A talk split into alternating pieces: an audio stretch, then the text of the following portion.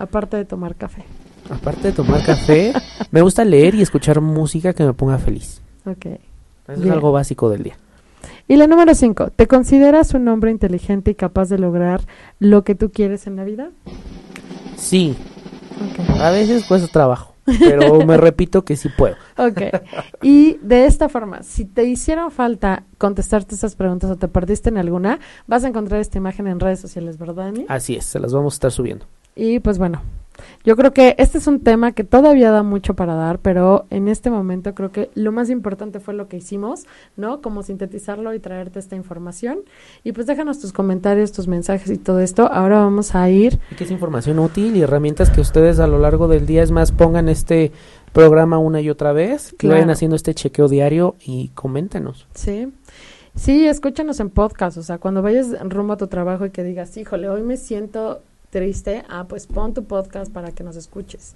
Ahora pues vamos a la tecnología del bienestar porque yo le he estado diciendo mucho a mis líderes que, que escuchen mis programas para que les des aplicaciones nuevas, entonces esta parte me encanta. ¿Qué nos traes esta semana? Pues el día de, eh, de hoy les traigo algo de que tiene muy preocupado a la Escuela de Comunicación y Periodismo Amberg, ya que hicieron un estudio que México es de los el país más adicto al celular.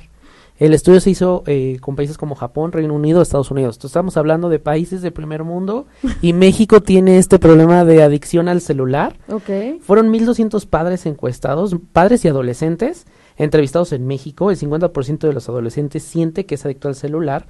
El 67% de los adolescentes pasan mucho tiempo en su celular. Un tercio de adolescentes se despierta a revisar su dispositivo al menos una vez en la noche. No Se interrumpen el sueño para ver si llegaron notificaciones o les dieron like. Padres e hijos intentan reducir la cantidad que pasan en el celular.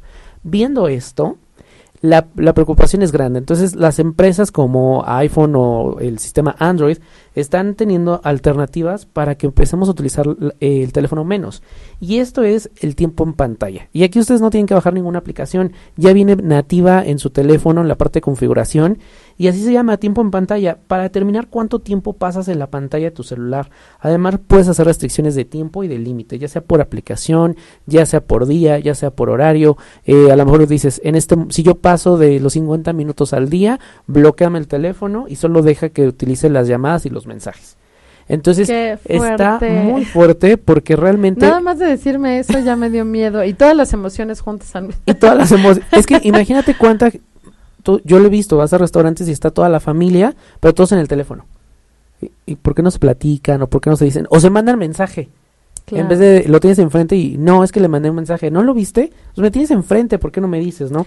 Sí, mira, yo creo que la parte de la tecnología hoy por hoy es una muy buena herramienta Así para es. proyectar, para conocer, para, para viajar, para, para darte cuenta que tu mundo es mucho más grande de lo que tú crees. Así Pero es. Que ese, eh, que esta parte de la tecnología no te limita en tus relaciones cercanas.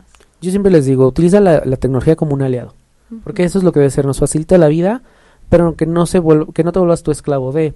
Eh, esta función nativa de, de los teléfonos te da un límite de tiempo para cada app, te da un reporte semanal de cómo utilizaste, de incluso te vas de espaldas cuando ves la cantidad de notificaciones que te llegaron toda la semana y dices, aquí estás, ya puedes ver de una manera muy No, tangible el tiempo si en el que pasaste en el teléfono. Puedes revisar las apps que incluso te consumen más tiempo.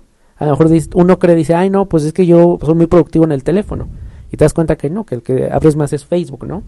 Y bueno, puedes ver la cantidad incluso de las notificaciones que recibes y ahí es donde te das dando cuenta de que, ok, si es correcto o tengo que moderar, ¿no? Y que tanto necesito estar pegado al teléfono. Perfecto.